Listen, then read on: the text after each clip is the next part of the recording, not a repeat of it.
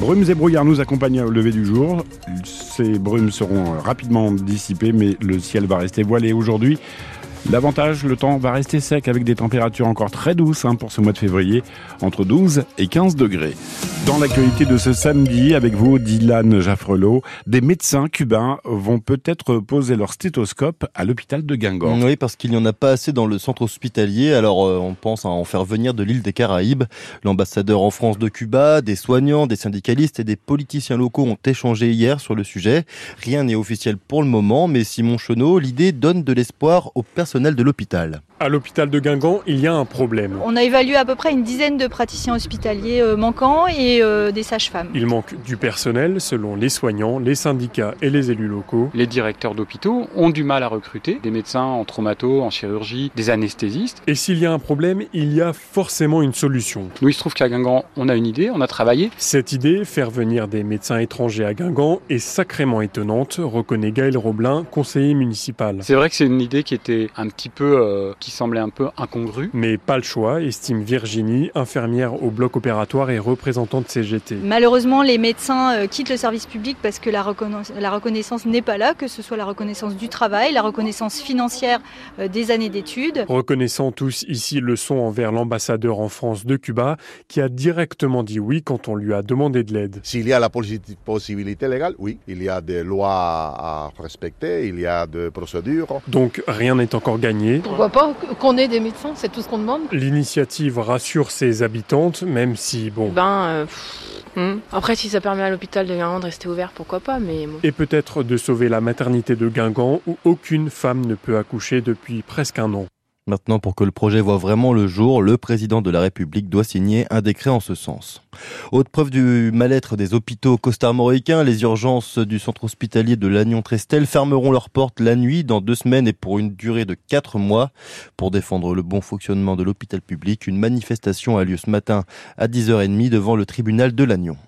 Stop à la guerre entre Israël et Gaza. Plusieurs associations appellent à la mobilisation cet après-midi, place de la Liberté à Brest, pour dénoncer les offensives imminentes de l'armée israélienne à Rafah dans le sud de la bande de Gaza. Selon ces associations, la France doit faire pression sur Israël pour un cessez-le-feu immédiat.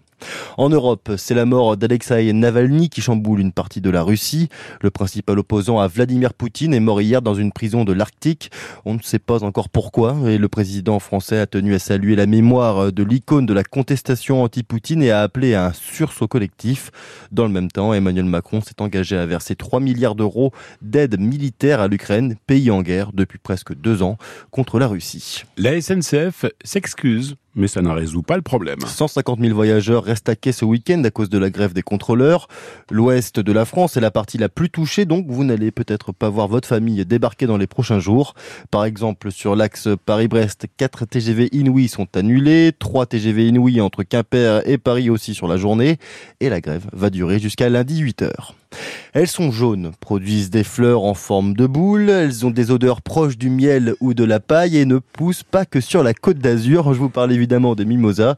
Elles sont partout euh, sur la baie de Saint-Brieuc, c'est le cas à Pordic. La maison de Michel ressemble à une bâtisse de Bormes les mimosas. Tous les ans, il est coupé d'un mètre cinquante parce qu'il repousse et je veux pas qu'il prenne une trop grande dimension. il se plaît bien là, il est heureux, il illumine le jardin. Le fait de le couper, vous avez quand même des fleurs l'année d'après. Ah bah, tout à fait, il a été coupé d'un mètre cinquante l'année dernière et il est repoussé de deux mètres cinquante cette année. Et vous revenez dans deux mois, bah, il sera ratatiné. Et donc vous coupez, qu'est-ce que vous en faites après de tout ça? Ah bah, Je récupère les feuilles pour en faire de la confiture. De la confiture de mimosa avec de l'agar-agar. Pour faire un petit pot de confiture, il faut 4 heures. Chaque fleur doit être épluchée individuellement. On a la saveur du mimosa en bouche. Michel, un habitant de Pordic dans les Côtes d'Armor, au micro de Johan Moison. Elles sont là pour danser le plin, la gavotte, mais pas assez pour faire de la musique. Oui, il y a peu de femmes à l'affiche des Festno, des Fest Nose. Seulement un tiers des événements en ont programmé en 2022, selon l'enquête menée par l'organisme Tam Craze. Pour qu'il en ait plus sur scène, le chanteur Chris Men a décidé de ne plus produire lorsque la programmation des Fest Nose sera 100% masculine.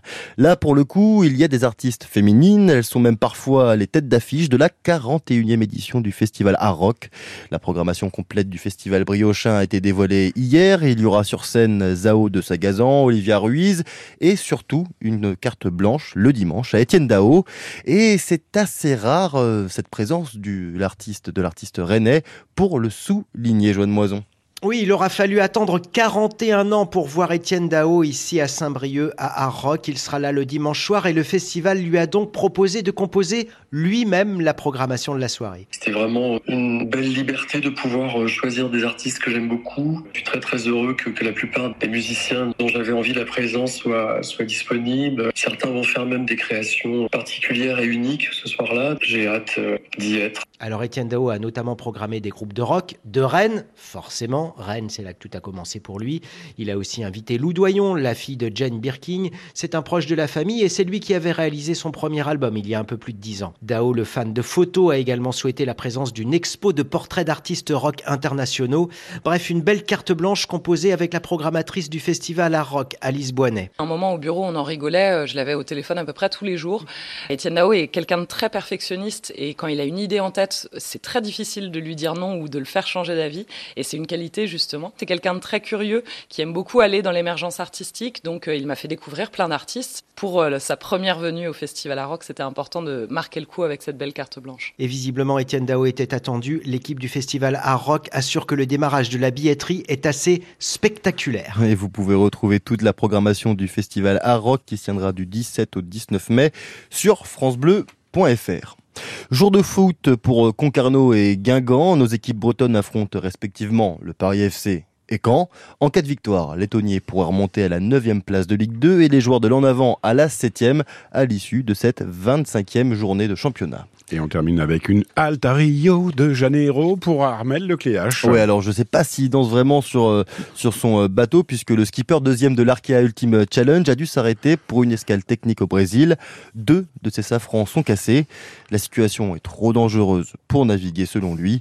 Puis on fait un petit point euh, sur le classement de l'Arkea. Charles Caudrelier est toujours premier de cette course du monde en solitaire. Il a franchi l'équateur hier matin. Thomas Coville, lui, est troisième.